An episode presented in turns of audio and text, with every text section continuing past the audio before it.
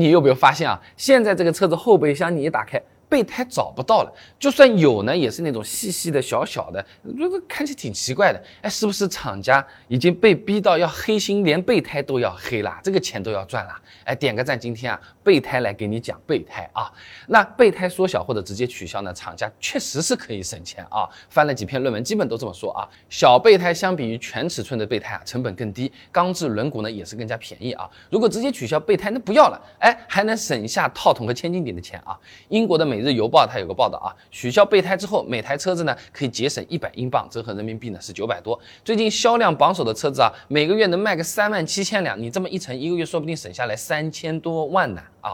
那备胎减配之后，大家吐槽最多的就是不方便了啊。小尺寸备胎的缺点，用过的朋友都知道，哎，你也只能慢慢开，开不快，会动就不错了。轮毂上面它也标注的，速度最多呢只能开到八十公里每小时，距离也只能开个八十千米左右啊。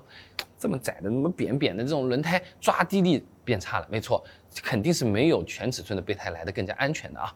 那还有些车型啊，配备了防爆胎之后啊，它直接备胎就不要了。那甘蔗没有两头甜，它代价就是坐起来不舒服，而且防爆胎的那个噪音啊，相对会大一点，胎侧呢也会更硬，吸收不了震动，哎，过坑啊、过坎啊就会更颠一点，车子的高级感会下降啊。那还有一些车型啊，防爆胎它也不给了，直接给了一个这样的这种补胎套装，那想想是挺方便了，哎，其实还是有不少限制的。首先动太大它是没法补的。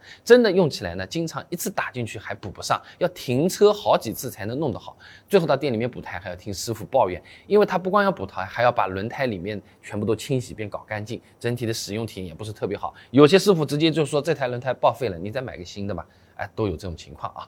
哎，但所有的事情都有好坏嘛。如果只是为了省钱，也不会所有的厂家都这么做嘛。市场在竞争嘛，大家要比个优劣的嘛。那其实减配备胎还的确是有一些好处的啊。首先啊，现在的新车子轮胎它是越来越大了，越来越宽了，特别是这种有的 SUV 车型啊，哎，你比如这台车啊原厂就已经使用三零五宽度的二十寸轮胎了，那你算下来体积有零点一三立方米了，相当于一百三十升的水桶了，你放在后备箱能占掉两层的空间，那取消备胎或者使用小备胎，那空间就会大不少啊，哎，这盖板打开来，里面还能再放点东西来。同时啊，小备胎相比于普通轮胎呢，也是专门优化过的。首先是气味啊，有些小备胎气味是比正常的轮胎小很多的。哎，这个是因为啊，备胎往往闲置的时间会比较久，你要是放在这个车厢里啊，气味就挺重要了，不然人家还觉得买了个有毒的车了。同时啊，小备胎的气压也比较高，漏的也会慢一点，不会几年不用拿出来就瘪掉掉链子啊。那本来就是以防万一用的，是吧？那如果你的这个车子出厂是没有备胎的，还要经常出远门的话，也可以考虑在后备箱放一套小。备胎和换胎工具，应急一下也能用。那听到这里，有朋友有可能就会问啊，那高速上面爆胎了，拖车有点贵啊，哎，我能不能直接在应急车道把这个备胎换换好再走啊？有的朋友说啊，这个这个这个不行啊。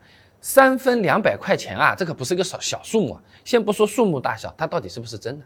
备胎我们自己换的话要怎么换？天不灵地不灵的时候，还不是得自己动手吗？视频给你做好了，想看的朋友啊，哎，点开我的主页搜索爆胎，你就可以看得到了。我每天呢都会给各位朋友更新实用有趣的汽车干货短视频，开车养车都用得上，头像关注记得点一点。